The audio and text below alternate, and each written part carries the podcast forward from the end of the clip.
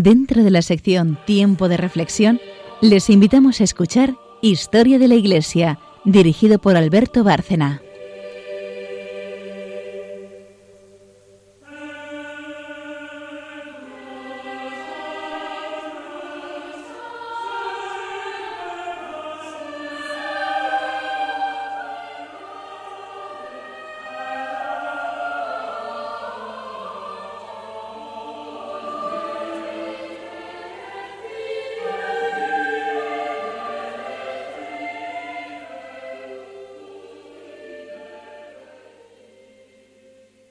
Noches, oyentes de Radio María. Volvemos a estar aquí haciendo este programa de historia de la Iglesia, eh, continuando esa serie ya que ya va siendo larga de Juan Pablo II y en relación el programa de hoy va a tener mucha relación con lo que tratamos en el anterior, porque seguimos hablando de derechos humanos y hoy vamos a tocar precisamente el fundamental, sin el cual todos los demás se vienen abajo, ¿no? El de la vida. Juan Pablo II, eh, entre otras cosas, fue quien acuñó ese término de cultura de la muerte para describir eh, precisamente el ambiente en el que se estaba desarrollando ya eh, la política internacional, lo que se iba legislando en los países que se llaman civilizados, era precisamente algo presidido que iba constituyendo esa llamada cultura de la muerte por él, donde desde luego se ve que el desprecio hacia la dignidad de la vida humana era ya eh, más que preocupante. Era urgente salir al paso de lo que estaba ocurriendo porque lo que estaba ocurriendo era un atropello sistemático de la vida humana. Para eso volvemos al año 1995, al que dedicamos el programa anterior, el año de la conferencia de Pekín, donde vimos aquí ya precisamente eh, la lucha que la delegación de la Santa Sede tuvo que entablar allí para desvelar ante la opinión pública internacional lo que se estaba tratando. Para quien no oyese aquel programa, recordar en, en dos palabras de qué se trataba esa conferencia de Pekín, de qué se hablaba en Pekín, para qué se hizo la conferencia y qué es lo que se quería sacar adelante. ¿Por qué tuvo que intervenir la delegación de la Santa Sede a fin de impedirlo? Sí, porque iban en contra de los derechos humanos. Juan Pablo II se dio cuenta de lo que iba a ocurrir ahí y yo creo que, bueno, inspirado, le dijo a Navarro Valls, eh, le dijo, si, si ves que es mm, complicado, eh, cómo, eh, cómo, es la política que están llevando los dirigentes en este sentido, tienes que recurrir al pueblo. Ese es el consejo que le dio su santidad a Navarro Valls. Por cierto, ¿qué pensáis? Porque en el programa anterior no lo comentamos, pero a mí esa frase me, llama mucho la atención, ¿no? Porque ¿cómo te quedas siendo el portavoz de la Santa Sede cuando el Papa, camino de una conferencia internacional de semejante calado, te dice, si algo no va bien, buscad refugio en el pueblo? Eso suena hmm. como que, ¿dónde vamos? ¿Qué es lo que va a pasar? Ahora, qué clarividencia porque estaba diciendo con esa frase, si el problema no está en el pueblo, que por supuesto hoy en día ya ha sido muy manipulado. ¿no? Es que hoy en día también pasa, es, mm, y, se vio perfectamente en esta conferencia, que al final todo es una manipulación y parece que todo el mundo tiene estas ideas o todo el mundo piensa igual o, o que pues esta ideología de género es lo que piensa la mayor parte de la humanidad. Es que ni muchísimo menos y se ve perfectamente que hay ciertas esferas a las que les conviene propagar esta, esta ideología, pero que desde luego no tiene nada que ver con lo que piensa la mayor parte, en este caso, pues de delegaciones o, de, o, del mundo. ¿Por qué, quieren hacernos eh, eh, decir cosas que realmente no pensamos? Nos representan personas que realmente no nos representan. Porque aquí había delegaciones de países que estoy absolutamente convencida que, realmente no representaban a su país.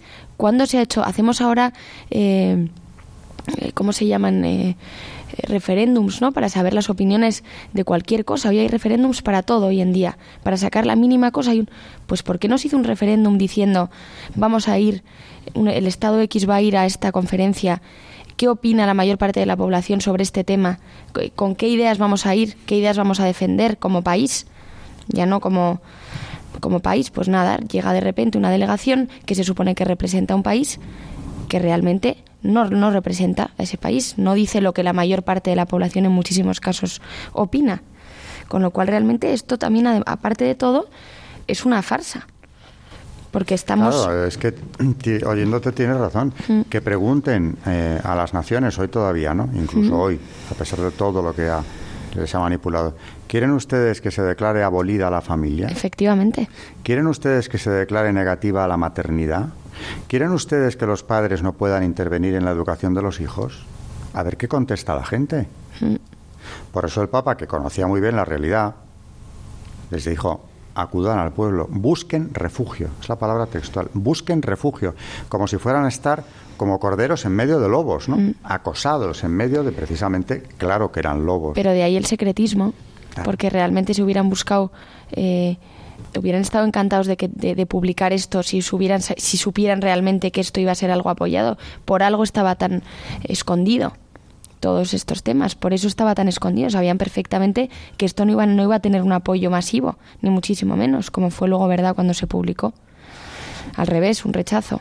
Pues muy poco antes de la conferencia de Pekín, en ese mismo año 95, Juan Pablo II había publicado una encíclica importantísima para algunos medios de comunicación, fue la más contundente de todo su pontificado, que es Evangelium Vitae, el Evangelio de la vida, donde se lanza a defender la vida desde su concepción hasta su fin natural. Y allá habla, por supuesto, de aborto, eutanasia, incluso pena de muerte, que es por donde empieza, la defensa de la vida. La escribe el 25 de marzo, el día de la, de la solemnidad de la Anunciación, y la verdad que, pues como dice Alberto, es, un, es una defensa a ultranza de la vida. Eh, al principio, en el primer tema, habla del valor y el carácter inviolable de la vida humana y es, pues, la verdad que una defensa de la vida humana en todos sus aspectos. Comienza textualmente con estas palabras. El Evangelio de la vida está en el centro del mensaje de Jesús. Acogido con amor cada día por la Iglesia es anunciado con intrépida fidelidad, como buena noticia a los hombres de todas las épocas y culturas. Estamos en una crisis que afecta a la dignidad humana y sus derechos. Es un, un conflicto entre la cultura de la muerte y la cultura de la vida. Jesucristo llama a todos a escoger la vida sobre la muerte. En un segundo apartado, habla de la vida humana como sagrada e inviolable. Dice, la vida humana es sagrada porque desde su inicio comporta la acción creadora de Dios y permanece siempre en una especial relación con el Creador. Solo Dios es Señor de la vida desde su comienzo hasta su término. Jesús dijo, no matarás, no cometerás adulterio, no robarás. Pediré cuentas de la vida del hombre al hombre. La vida humana es sagrada e inviolable. En el Génesis aparece. En la tercera parte presenta las raíces de la violencia contra la vida basándose en la historia del Génesis. Caín se lanzó contra su hermano Abel y lo mató. El Señor le dijo a Caín, ¿dónde está tu hermano Abel? Y contestó, no lo sé. ¿Soy yo acaso guarda de mi hermano? Advierte sobre la tendencia cada vez más frecuente de interpretar estos delitos contra la vida como legítimas expresiones de la libertad individual que deben reconocer y ser protegidas como verdaderos y propios derechos. En una cuarta parte hace una defensa contra todas las amenazas de la vida humana. Dice, por ejemplo, con respecto a la pena de muerte, la medida y la calidad de la pena deben ser valoradas y decididas atentamente sin que se debe llegar a la medida extrema de la eliminación del reo. Hoy, sin embargo, gracias a la organización cada vez más adecuada de la institución penal, estos casos son ya muy raros.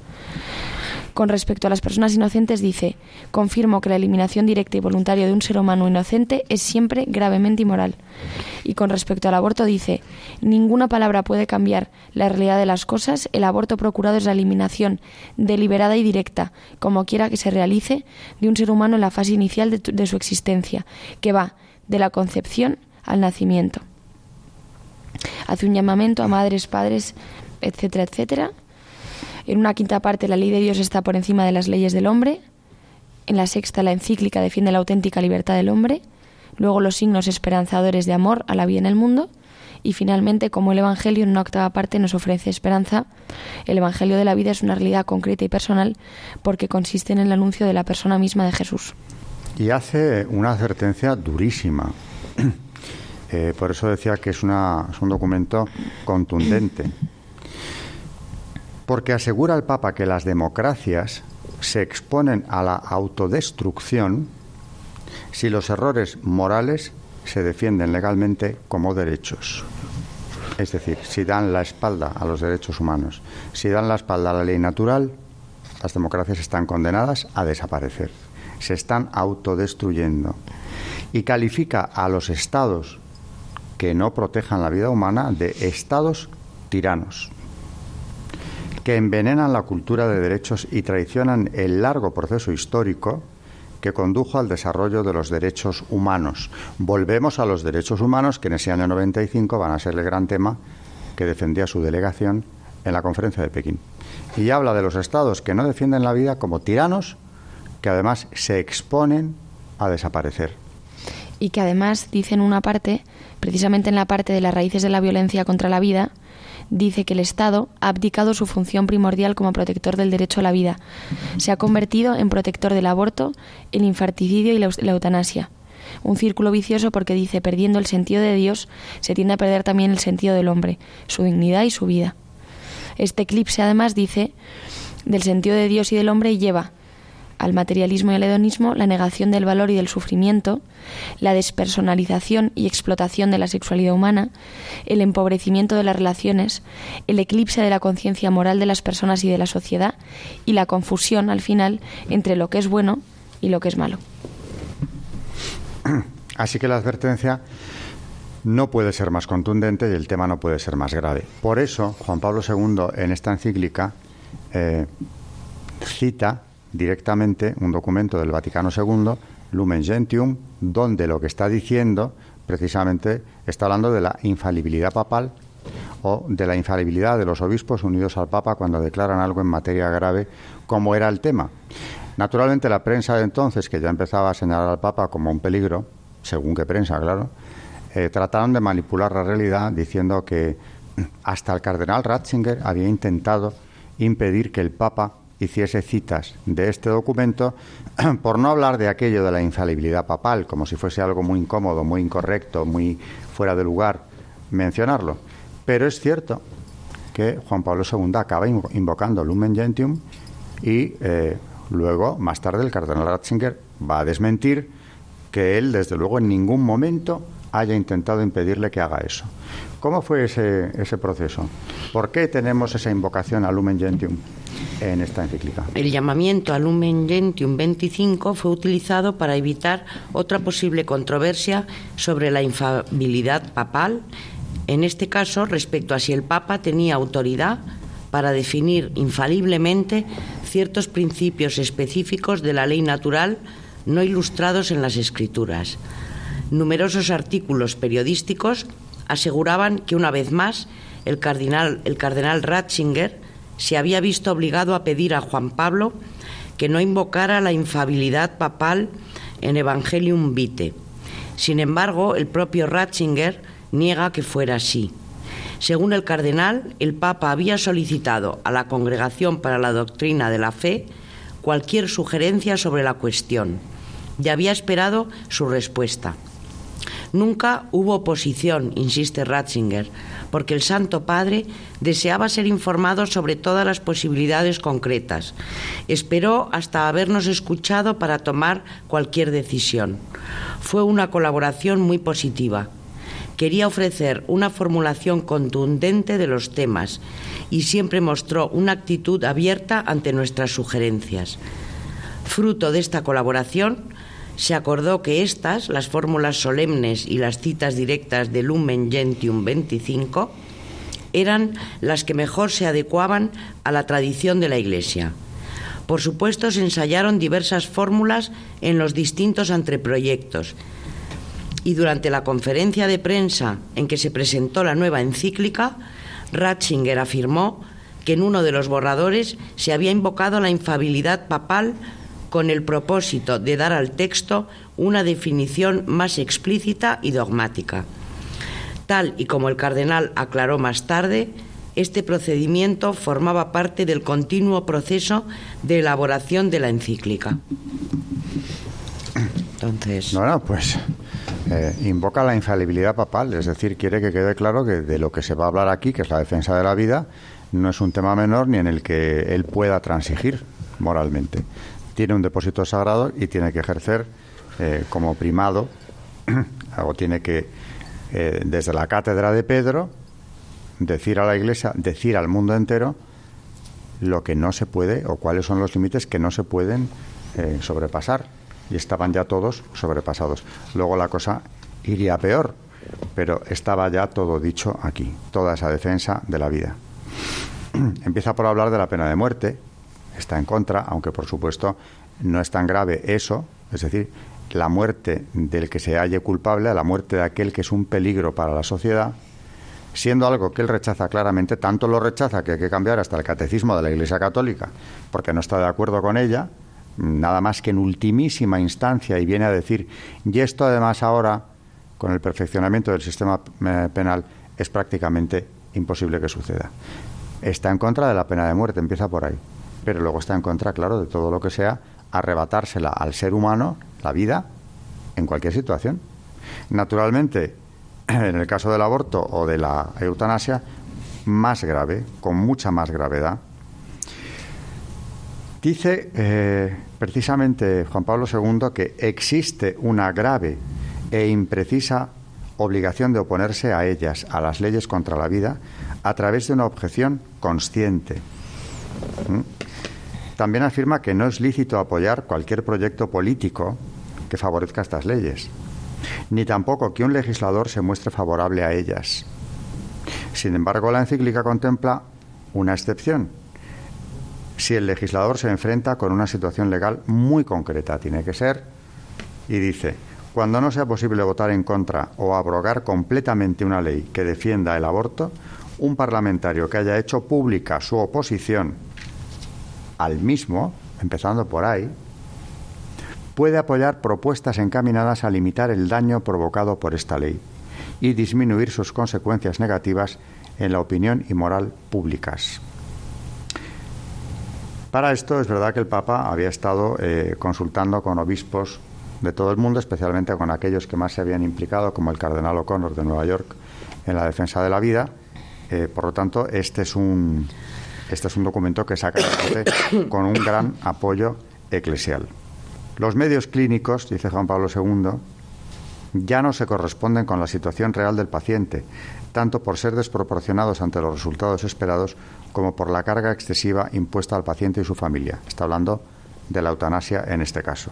Los fármacos contra el dolor que acortan la vida pueden utilizarse de manera lícita siempre que se empleen con el propósito de aliviar el dolor, pero nunca para acelerar la muerte del paciente.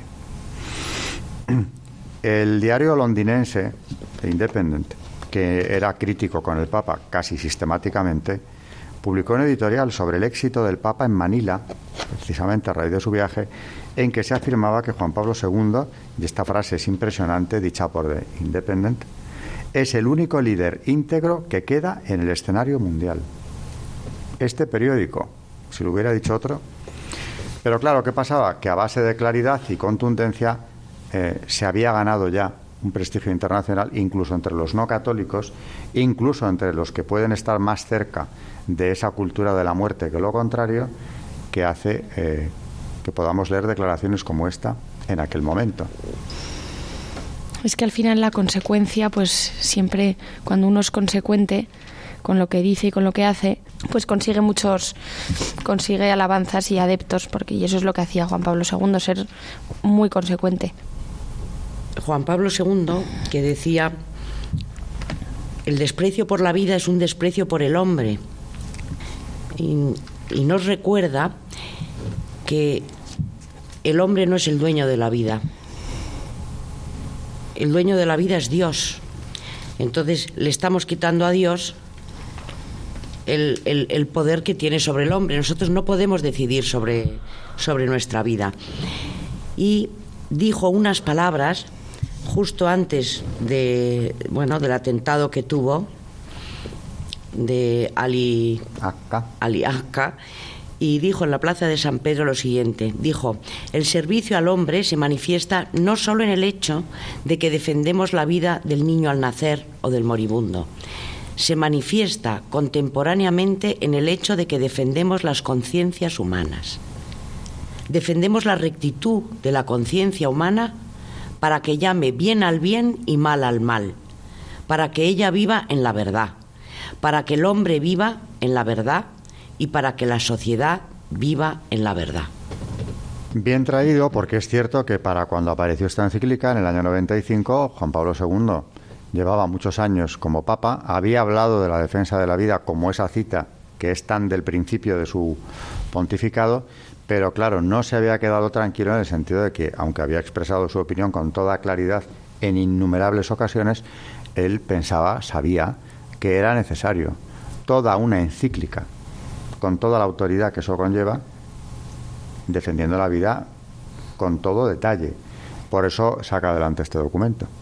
Nos tenemos que ir ya a la primera pausa del programa, tras la cual Carmen nos traerá también un santo elegido que viene al caso con, con los temas del pontificado de Juan Pablo II. No sé cuál trae hoy exactamente, pero, pero tiene que ver con este pontificado seguro, ¿verdad? Sí, hoy vamos a hablar de Giuseppe Moscati, que es santo además, y bueno, os contaré su historia. Muy bien, pues en, enseguida, después de esta pausa.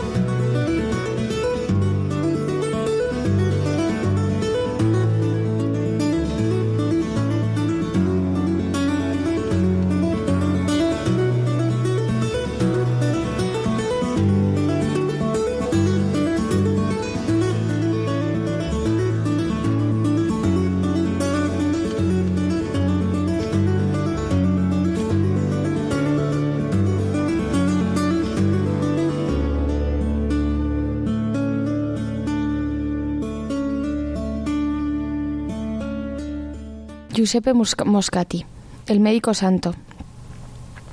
El doctor Giuseppe Moscati nació en Benevento, Italia, el 25 de julio de 1880. Ingresó a la universidad para estudiar medicina y a los 22 años de edad se graduó con las mejores calificaciones de su generación. Se levantaba diariamente muy temprano para ir a misa y recibir la comunión. Después se dirigía a las colonias pobres para ver a algunos enfermos y a las ocho y media de la mañana iniciaba el trabajo en el hospital. Sus pacientes predilectos eran los pobres. Basta narrar un episodio que sucedió en los últimos años de su vida. Desde hacía tiempo atendía a un anciano pobre.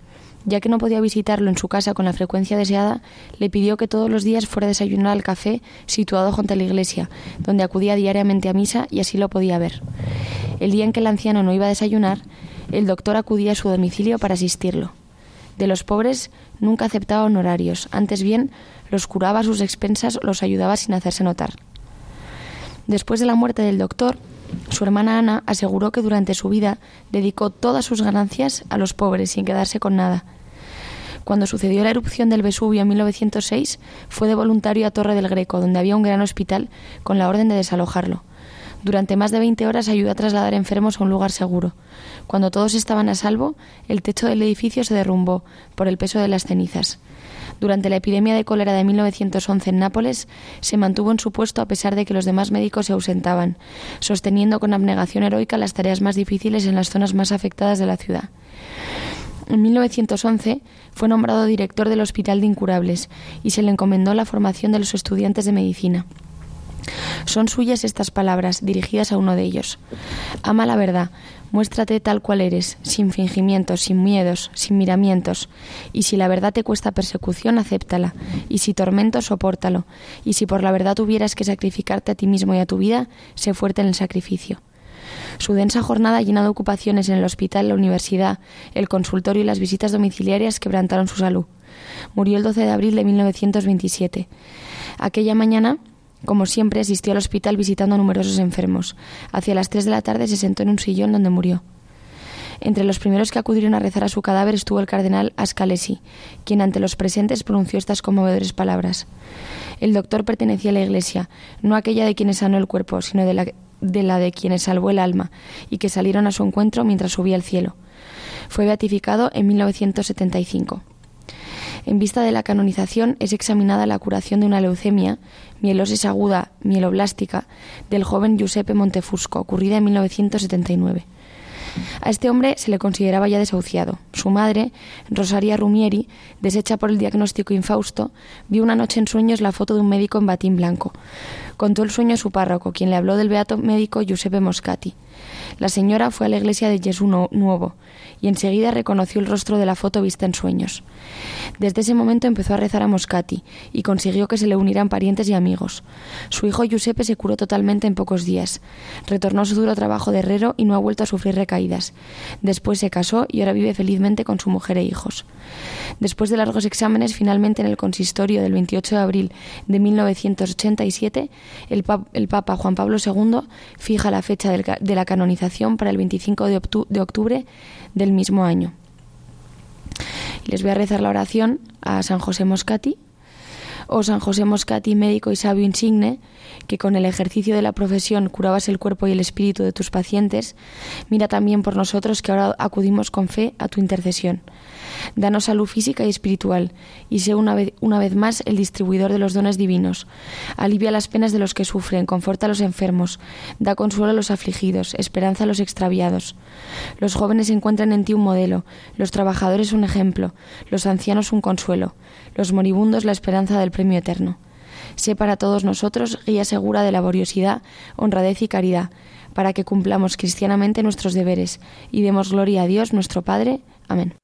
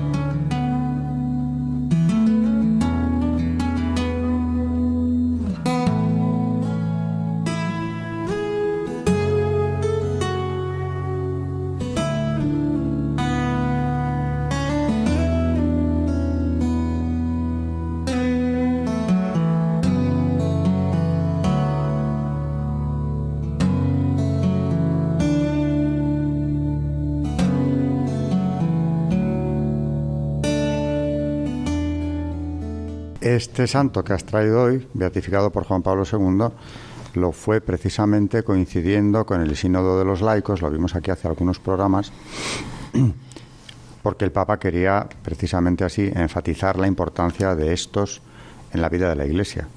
Y este es un ejemplo maravilloso, porque este es un médico que en lo profesional fue un médico humilde de Nápoles, que renunció, por cierto, a una carrera brillante que podía haber seguido para dedicarse a lo que él quería, que era ocuparse de los pobres, hizo caridad toda su vida, absolutamente, y todo ello con una alegría, eh, con una entrega a los demás verdaderamente asombrosa.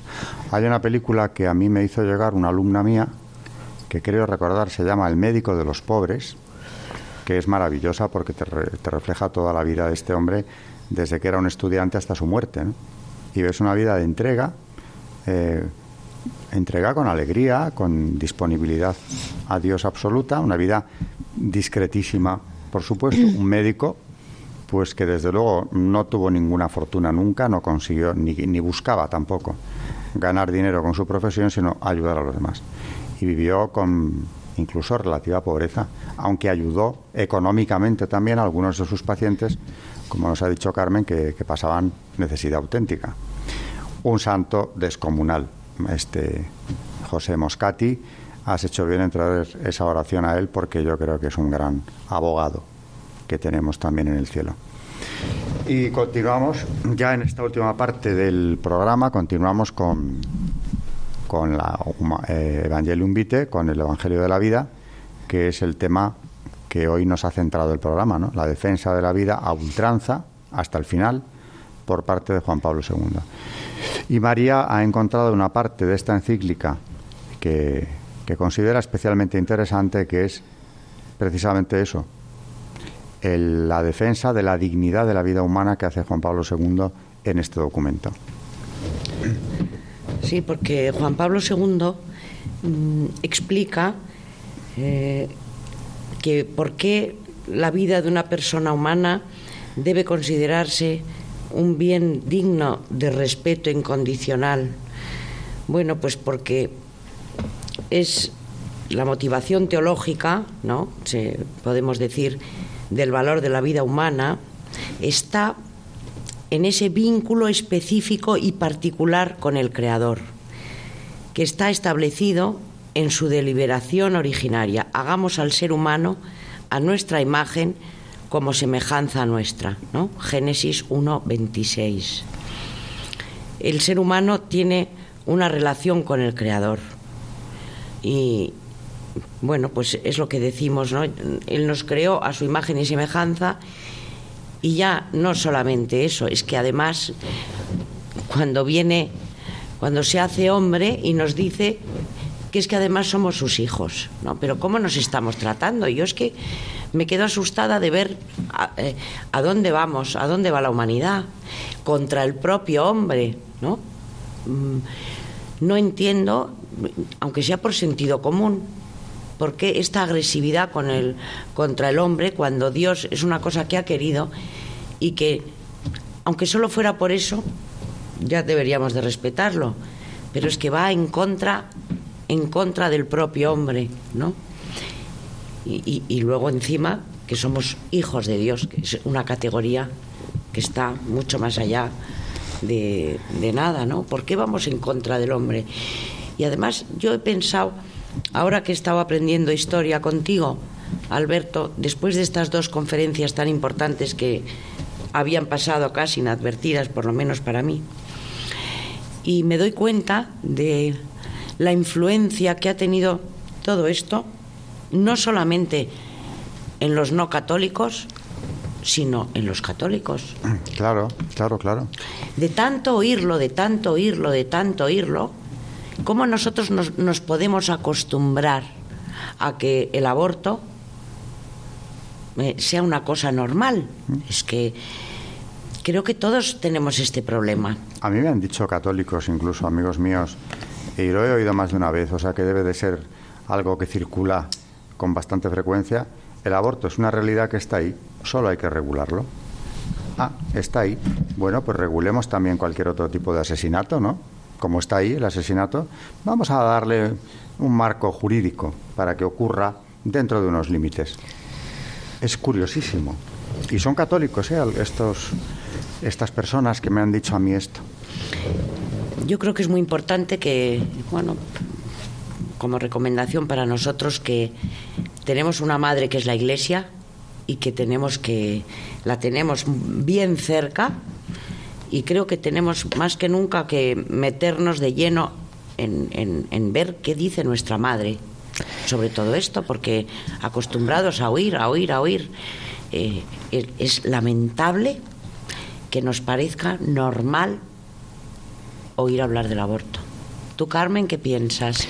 A mí hay unas preguntas que se hace en, el, en la encíclica que la verdad que me parece que resumen perfectamente lo que está pasando. Dice, por ejemplo, pregunta en la encíclica, ¿es cierto que en la historia se han cometido crímenes en nombre de la verdad? Pero crímenes no menos graves y radicales se han cometido y se siguen cometiendo también en nombre del relativismo ético. Cuando una mayoría parlamentaria o social decreta la legitimidad de la eliminación de la vida aún no nacida, inclusive con ciertas condiciones, ¿acaso no adopta una decisión tiránica respecto al ser humano más débil e indefenso? Y pregunta, ¿Acaso los crímenes dejarán de serlo si en vez de haber sido cometidos por tiranos sin escrúpulos hubieran estado legitimizados por el consenso popular? En la base de estos valores no pueden estar las provisionales o volubles mayorías de opinión, sino solo el reconocimiento de una ley moral objetiva. Ahora decía María que partimos y ha elegido precisamente esa parte de la encíclica porque está hablando del valor de la vida humana, el apoyo teológico que tiene esto, ¿no? Y claro, es que tenemos que partir de la base de que si el hombre es criatura de Dios, hecha su imagen y semejanza, ¿cómo no va a ser eh, de una dignidad insuperable? Ninguna otra criatura eh, de Dios tiene esa dignidad. Por tanto, no podemos relativizarlo. También es verdad que por eso hablaba Juan Pablo II de la dictadura del relativismo. Todos estamos ya inmersos en eso. En alguna medida, unos más que otros, pero estamos impregnados de relativismo. Muchas veces nos cuesta defender eh, estas grandes verdades en según qué ambientes porque tememos eh, que luego nos tachen de radicales, de fanáticos, de excesivamente contundentes a la hora de defender una posición. Pero es que hay veces en que, como le pasó tantas veces al Papa, al Santo, Juan Pablo II, ¿no? pues no te queda otra que decir las cosas como son, como sabes que son. Es mucho más cómodo eh, hacer la vista gorda, callarse en según qué reuniones, pero no nos queda otra. La defensa de la verdad tiene que ser precisamente un distintivo del cristiano, católico, que tiene un depósito sagrado, tiene un magisterio detrás. Es que si no lo hacemos nosotros, realmente. Es que en la encíclica en el, bueno, él dice en el capítulo primero, la sangre de tu hermano clama a mí desde el suelo. Caín se lanzó contra su hermano Abel y lo mató. Génesis 4.8. Y en el punto 7 dice, no fue Dios quien hizo la muerte, ni se recrea en la destrucción de los vivientes. Él todo lo creó para que subsistiera, porque Dios creó al hombre para la incorruptibilidad. Le hizo imagen de su misma naturaleza, mas por envidia del diablo entró la muerte en el mundo y la experimentan los que le pertenecen. Sabiduría 1, 13, 14, 2, 23, 24. El Evangelio de la vida, proclamado al principio con la creación del hombre a imagen de Dios para un destino de vida plena y perfecta, Génesis 2, 7, Sabiduría 9, 2, 3, está como en contradicción con la experiencia lacerante de la muerte que entra en el mundo y oscurece el sentido de toda la existencia humana. La muerte entra por la envidia del diablo y por el pecado de los primeros padres, y entra de un modo violento, a través de la muerte de Abel causada por su hermano Caín. Cuando estaban en el campo, se lanzó Caín contra su hermano Abel y lo mató. Esta primera muerte es presentada con una singular elocuencia en una página emblemática del libro del Génesis, una página que cada día se vuelve a escribir, sin tregua y con degradante repetición en el libro de la historia de los pueblos. Bueno, mm, él repasa la vida, o sea, toda la, historia sagrada, ¿no? La, la, historia de Caín y Abel. Y dice en el punto 8, Caín se irritó en gran manera y su rostro se abatió, porque el Señor miró propicio a Abel y su oblación. El texto bíblico no dice el motivo por el que Dios prefirió el sacrificio de Abel al de Caín. Sin embargo, indica con claridad que aún prefiriendo la oblación de Abel, no interrumpió su diálogo con Caín. Le reprende recordándole su libertad frente al mal. El hombre no está predestinado al mal. Ciertamente, igual que Adán, es tentado por el poder maléfico del pecado, que como bestia feroz está acechando a la puerta de su corazón, esperando lanzarse sobre la presa. Pero Caín es libre frente al pecado, lo puede y lo debe dominar, como fiera que te codicia y a quien tienes que dominar. Génesis 4:7. La verdad que yo digo una cosa, yo creo que esta encíclica la deberíamos de llevar en el bolso, porque tanta gente que te pregunta y que tenemos que saber responder. ¿Mm? Esta encíclica... Es una maravilla. Llevarla en el bolso estaría muy bien, pero desde luego es una encíclica que hay que leer y hay que releer, porque está dándonos aquí unos argumentos para defender la vida de una contundencia que verdaderamente es una insensatez que no, que no utilicemos. ¿Para qué se molesta un papa en hacer una encíclica? Pues para que el pueblo de Dios tenga en cuenta el magisterio de la Iglesia. Y en este caso estamos tocando un tema tan trascendental, tan universal y tan de todos los tiempos, pasados, presentes y futuros, como es la defensa de la vida humana. Si esta encíclica no la tenemos en cuenta, no queremos conocerla, ¿qué otra vamos a querer analizar? Yo creo que esta es de las encíclicas que hay que tener muy presentes efectivamente y como dice María, ¿por qué no? Casi llevarla en el bolso. Las señoras por si llega el momento de utilizarla.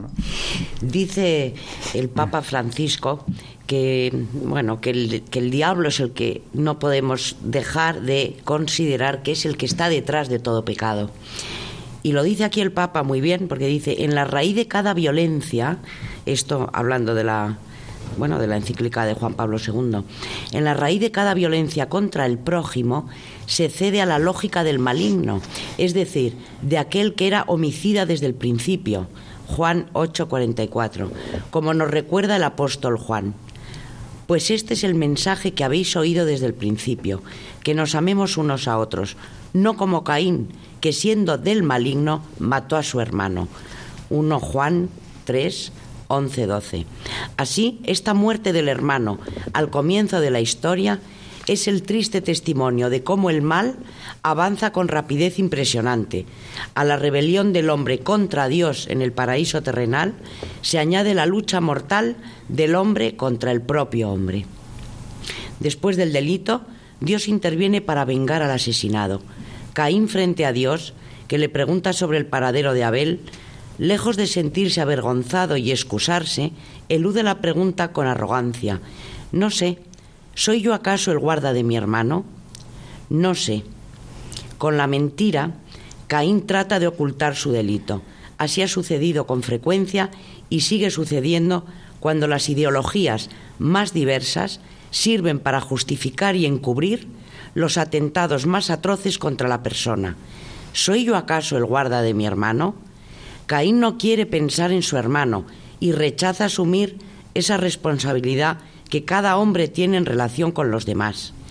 Esto hace pensar espontáneamente en las tendencias actuales de ausencia de responsabilidad del hombre hacia sus semejantes, cuyos síntomas son, entre otros, la falta de solidaridad con los miembros más débiles de la sociedad, es decir, ancianos, enfermos inmigrantes y niños, y la indiferencia que con frecuencia se observa en la relación entre los pueblos, incluso cuando están en juego valores como la supervivencia, la libertad y la paz.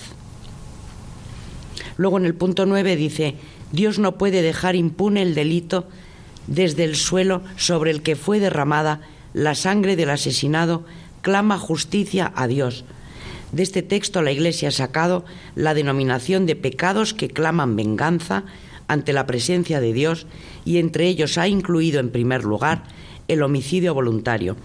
Para los hebreos, como para otros muchos pueblos de la antigüedad, en la sangre se encuentra la vida, es decir, la sangre es vida, y la vida, especialmente la humana, pertenece solo a Dios. Por eso, quien alerta contra la vida del hombre, de alguna manera, atenta también contra Dios mismo. Caín es maldecido por Dios y también por la tierra. La violencia homicida cambia el ambiente de la vida del hombre. La tierra del jardín del Edén, Génesis 2.15, lugar de abundancia, de serenas relaciones interpersonales y de amistad con Dios, pasa a ser país de Not, lugar de miseria, de soledad y de lejanía de Dios. Caín será vagabundo errante por la tierra. La inseguridad y la falta de estabilidad lo acompañarán siempre. Pero Dios, siempre misericordioso, incluso cuando castiga, puso una señal a Caín para que nadie que le encontrase le atacara. Me hace gracia ver que es que el Génesis es una preciosidad y cómo en, este, este pasaje es una maravilla porque ves que, que después de todo lo que ha hecho, Dios le protege. Pone una señal para que nadie le toque. Dios, no sé, por lo menos es esperanzador, ¿no? Que con todo lo que estamos haciendo, con la cantidad de asesinos, de niños, de viejos, de todo lo que estamos viendo, eutanasia, aborto, etcétera, jamás, jamás deja de ser misericordioso hasta con el asesino. Bueno, eso me recuerda el momento que nos relata el Evangelio en el que Cristo en la cruz ya más no se puede decir, dice, Padre, perdónales a los que le están matando de semejante forma porque no saben lo que hacen. O sea, lo que quiere es el perdón de sus asesinos. Ya más no se puede pedir. Esta encíclica, como decía Carmen al principio del programa de hoy, eh, fue publicada el 25 de marzo de ese año 95, del que estamos hablando en este y el anterior programa. 25 de marzo, día de la Anunciación. Y no eligió la fecha casualmente. La Anunciación es el momento de la encarnación, el momento en el que esa doncella de Israel, María, acoge la vida en su fiat, en este caso la vida del Creador, la vida del Redentor. Sin esa aceptación de la vida, hubiera sido otra completamente la historia de la salvación. Sin esa aceptación de ella, de la Virgen, estaríamos en una realidad distinta. Yo no sé cómo hubiera, eh, cómo hubiera sido la historia de la humanidad. A partir de ahí, evidentemente, Dios tenía dispuesta la redención. El vehículo era María, la elegida, la inmaculada concepción. Y ella, por otro lado, supo aceptar, no dudó en, en aceptar la vida que venía a ella de una forma tan abrumadora para aquella joven y aún así la tarea era ingente. Ella era la Inmaculada, es cierto que tenía, claro, eh, una naturaleza tan humana como la de cualquiera, pero tenía dones especiales, que duda cabe, Dios la había reservado. Eh, la había reservado haciéndola Inmaculada desde su concepción. Pero el mensaje eh, que el Papa quiere transmitir aquí es la importancia, la importancia que tiene esa aceptación de la vida que viene de Dios. La vida eh, que empieza a latir en cualquier mujer desde el momento de la concepción es una vida que Dios ha puesto ahí. Eso es lo terrorífico que tiene el atentar contra ella. María la aceptó, María es el modelo de la aceptación de la voluntad de Dios. ¿Cómo rebelarse contra esa voluntad de Dios? Eh, una persona, una mujer que tenga fe, qué, qué, qué duro, qué extravío tan, tan terrible, decirle a Dios, no acepto tu voluntad. Y no la acepto en materia tan grave como es el dar a luz este hijo que tú me mandas. Hace poco, en, en esta universidad en la que yo estoy, en el CEU, pues hubo una conferencia muy interesante sobre el origen de la vida, bueno, sobre las primeras etapas del embarazo, sobre el embrión y su, y su paso a siguientes etapas, interesantísima. Y al final eh, surge la pregunta tópica, tantas veces oída, y un alumno, eh, es verdad que con su mejor intención, un alumno que ha vivido en este ambiente relativista eh, desde su nacimiento, preguntó sin la sin la menor intención de polémica, simplemente se veía en él la duda.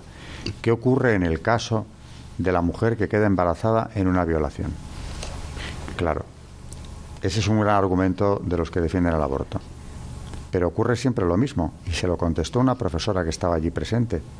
El niño que nazca de esa violación es tan inocente como el que nace de cualquier otra relación. No es culpable, no se le puede condenar a la muerte por el hecho de que su padre haya cometido la atrocidad de violar a una mujer, teniendo en cuenta de que yo no sé con qué probabilidad puede ocurrir que una mujer en una violación quede embarazada. Desde luego, por supuesto, no es imposible. Pero es que aunque así fuera, ¿cómo disponer de la vida humana que está en tu interior, que depende de ti, de tu decisión, de tu fiat eh, como mujer, cómo disponer de él por el hecho de que haya sido concebido en una situación tan atroz como es una violación? Eso no le culpabiliza al niño ni le convierte en propiedad de la madre, porque yo siempre digo en el tema del aborto, que es que hemos vuelto a la esclavitud en su expresión más brutal. El niño es una propiedad de la madre que por tanto puede disponer de él, lo puede eliminar. Tenemos una legislación que contempla supuestos, los supuestos del aborto. En Pekín y ya antes en el Cairo se iba en otra dirección.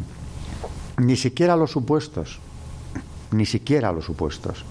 Derecho de la mujer el dar a luz a ese niño que tiene en su interior o no consentirle que nazca. El camino que hemos recorrido en esa dirección eh, nos tiene que mover como poco a los que están oyendo este programa, que en principio serán, no tienen por qué serlo, pero en principio pensamos que su mayoría son gente de fe, a reflexionar sobre esto. ¿Cuál es el punto al que ha llegado la humanidad en Occidente, concretamente, para que se rechace la voluntad de Dios al extremo de eliminar a sus criaturas cuando Él nos ha elegido como vehículos de la vida? O sea, eh, todo lo que podamos eh, reflexionar sobre esto será poco y si nos puede ayudar a dar una respuesta adecuada a una realidad terrible, legislada ya en Occidente y cada vez en un sentido más abierto, en un sentido más eh, sin límites del aborto y de la eutanasia, que viene con él. Todo lo que reflexionemos es poco. Yo creo que poniendo las cosas en su sitio, Alberto, porque dejemos a Dios ser Dios, que es el que ha creado al ser humano. A mí, desde luego, desde que los hombres están jugando a ser dioses, a mí esto no me gusta nada. No, no. Yo me siento querida por Dios y dentro de una iglesia que es mi madre. Y, ahí es donde estoy eh, más protegida. Yo en la sociedad de hoy en día yo no estoy protegida.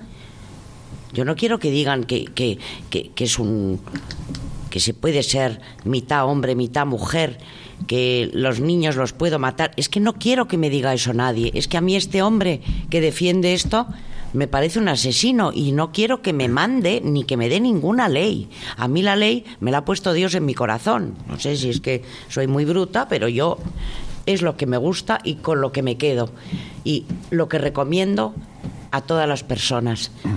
La Iglesia tiene una respuesta y la Iglesia es nuestra defensa. Dios es el que defiende al ser humano. El hombre cuando se pone a ser Dios, lo único que hace es atentar contra él y maltratarle. Entonces a mí eso no me gusta. Y por último, por quedarme con una idea clave, ya casi nos quedan muy pocos minutos de programa, me ha gustado mucho esa de que cuando se va contra Dios, quien está en peligro es el hombre. Que es más o menos la idea que sostenía en Evangelium Vitae eh, Juan Pablo II cuando dice que los estados tiranos que no defienden la vida humana lo que están haciendo es caminar hacia la destrucción del propio Estado, hacia la destrucción, incluso si este fuera una democracia, es la destrucción de esa democracia, la destrucción del Estado, lo que está en juego, porque no se puede construir contra la voluntad de Dios, contra la ley natural que ya ni se contempla, por supuesto. Quien está en peligro es el hombre cuando eh, se va contra Dios. A mí terminar, pues, como siempre, Mm, el Papa Juan Pablo II, al final de su encíclica, eh, también da un mensaje de esperanza eh, a, aquellas mujeres que, por ejemplo, han abortado y les dice que comprende su dolor y su corazón herido y que las invita al arrepentimiento, a la reconciliación y a la esperanza. Las invita también a ser las más elocuentes defensoras del derecho a la vida. a la vida. Pues la misericordia otra vez de Dios, que todo lo perdona. Y ese punto hoy no lo hemos tocado, ¿no? Pero mm. realmente el daño terrible a la mujer, a las familias que se hace a través de esto. Mm, Desde luego. Eso es algo que también habría que contemplar, ¿no? Víctimas del aborto, mm, yo diría que somos todos, prácticamente, porque desde el niño que muere eliminado, precisamente dentro de quien más tendría que haberle protegido. Y en esto también hay que incluir, por supuesto, a los padres y familias, que muchas veces, eh, me refiero a los padres de estos niños, ¿no? se han o, bien desmarcado del problema o incluso han inducido a la mujer a abortar, ¿no? Pero, por supuesto, la familia sufre consecuencias terribles, la propia mujer puede arrastrar esas consecuencias durante mucho tiempo y son de una gravedad enorme. Pero es que yo digo que también la sociedad eh, es víctima de, este, de esta ley, digamos. De esta barbaridad. De esta ley salvaje, por supuesto, ¿no? Eh, por tanto, hoy, bueno, le hemos dedicado el programa a una sola encíclica de Juan Pablo II, pero no soy el único que opina. Hay muchísimas opiniones que coinciden en lo mismo. Es la gran encíclica del pontificado, porque para Juan Pablo II la gran cuestión de su tiempo era precisamente esta, la defensa de la vida. Era la gran cuestión y por tanto necesitaba una gran encíclica de una contundencia tal como que necesitaba invocar la infalibilidad papal que tanto molestó a cierta prensa, tanto como que, nos contaba antes María, llegaron a poner en boca del cardenal Ratzinger una supuesta oposición a que invocara esa infalibilidad, cuando luego el propio cardenal lo desmiente. Pero era necesario llamar la atención sobre este punto. Quien está haciendo esta afirmación es el sucesor de Pedro.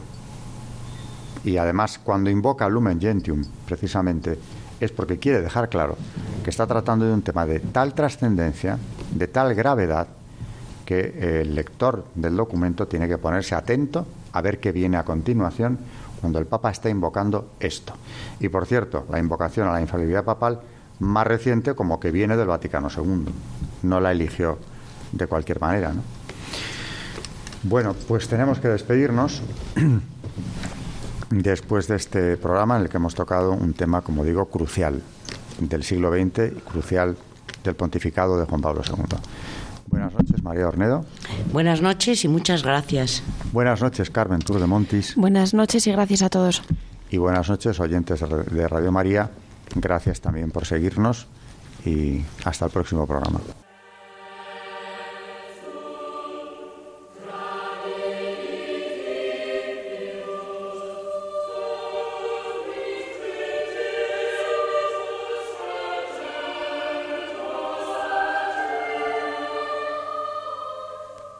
Y así finaliza en Radio María Historia de la Iglesia, dirigido por Alberto Bárcena.